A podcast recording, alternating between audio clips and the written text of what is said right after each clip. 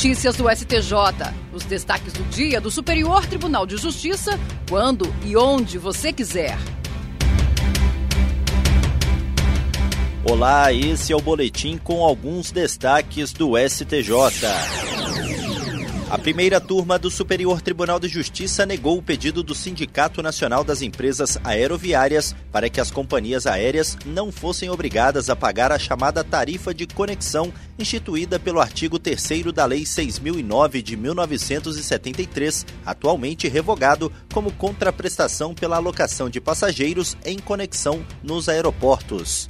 O artigo que previa a tarifa de conexão foi revogado em 2022, mas a ação declaratória foi ajuizada pelo sindicato em 2013, de forma que ainda era necessário resolver a controvérsia sobre a cobrança durante a vigência do dispositivo legal. De acordo com o sindicato, o preço público só é legítimo se for cobrado de quem efetivamente usufrui do serviço, o que não seria o caso das companhias aéreas em relação à conexão aeroportuária. O sindicato ainda lembrou que a tarifa de conexão é semelhante à tarifa de embarque que é cobrada dos passageiros. O colegiado da primeira turma negou o provimento ao recurso sob entendimento de que havia previsão em lei de que as empresas fossem responsáveis pelo pagamento da tarifa, não sendo cabível ao judiciário rever disposição legal expressa. O relator, ministro Gurgel de Faria, explicou que, nesse caso, o sindicato poderia apenas buscar a via legislativa ou alegar eventual infringência à Constituição, tema que não foi apontado no recurso especial e que, se presente no litígio, seria de competência do Supremo Tribunal Federal. A terceira sessão do Superior Tribunal de Justiça definiu que o interrogatório do réu é o último ato da instrução criminal e que a possibilidade de inversão da ordem prevista no artigo 400 do Código de Processo Penal diz respeito apenas à oitiva das testemunhas, não ao interrogatório. Para o colegiado, eventual reconhecimento de nulidade nesses casos está sujeita à preclusão e exige demonstração do prejuízo para a defesa. O entendimento foi firmado sob o rito dos recursos repetitivos, cadastrado como tema 1114. Isso significa que ele vai servir de base para os demais tribunais do país quando julgarem casos com idêntica questão de direito. A relatoria dos recursos coube ao ministro Messode Azulay Neto, segundo o qual, apesar da jurisprudência pacífica pelo STJ sobre o interrogatório como último ato da instrução, ainda era necessário atribuir força vinculante ao entendimento. Segundo o relator, a ordem prevista no artigo 400 foi introduzida pela Lei 11.719 de 2008 com o objetivo de potencializar o princípio do devido processo legal, especialmente em relação à garantia do contraditório e da ampla defesa nas ações penais. Para o magistrado, o interrogatório é o momento em que o réu pode se contrapor à acusação e aos fatos suscitados pelas testemunhas, o que exige de forma irrefutável que a fala venha após todas as demais, seja em que ordem elas tenham sido realizadas, viabilizando assim a ampla defesa de toda a carga acusatória.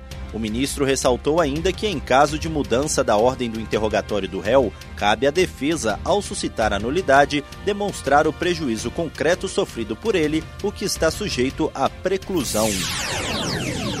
A segunda sessão do Superior Tribunal de Justiça fixou duas teses sobre a obrigatoriedade de custeio pelos planos de saúde de operações plásticas após a realização da cirurgia bariátrica. Na primeira tese, o colegiado definiu que é de cobertura obrigatória pelos planos a cirurgia plástica de caráter reparador ou funcional indicada pelo médico após a cirurgia bariátrica visto ser parte do tratamento da obesidade mórbida. A segunda tese estabelece que, havendo dúvidas justificadas e razoáveis quanto ao caráter eminentemente estético da cirurgia plástica indicada após a bariátrica, a operadora do plano pode se utilizar do procedimento da junta médica formada para dirimir a divergência técnico-assistencial, desde que arque com os honorários dos respectivos profissionais e sem prejuízo do exercício do direito de ação pelo beneficiário em caso caso de prevalecer desfavorável a indicação clínica do médico assistente, ao qual não se vincula o julgador. O relator, ministro Ricardo Vilas Boas Cueva, destacou que as operadoras devem custear as cirurgias plásticas pós-bariátrica, a exemplo da retirada de excesso de pele,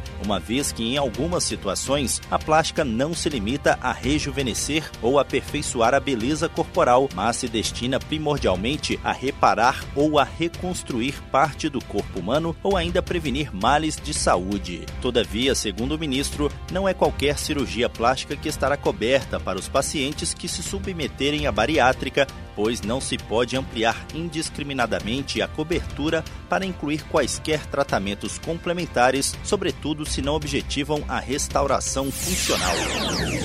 E esse foi o STJ Notícias de hoje. Se quiser ouvir mais, acesse o Spotify ou o SoundCloud do STJ. Tchau, tchau.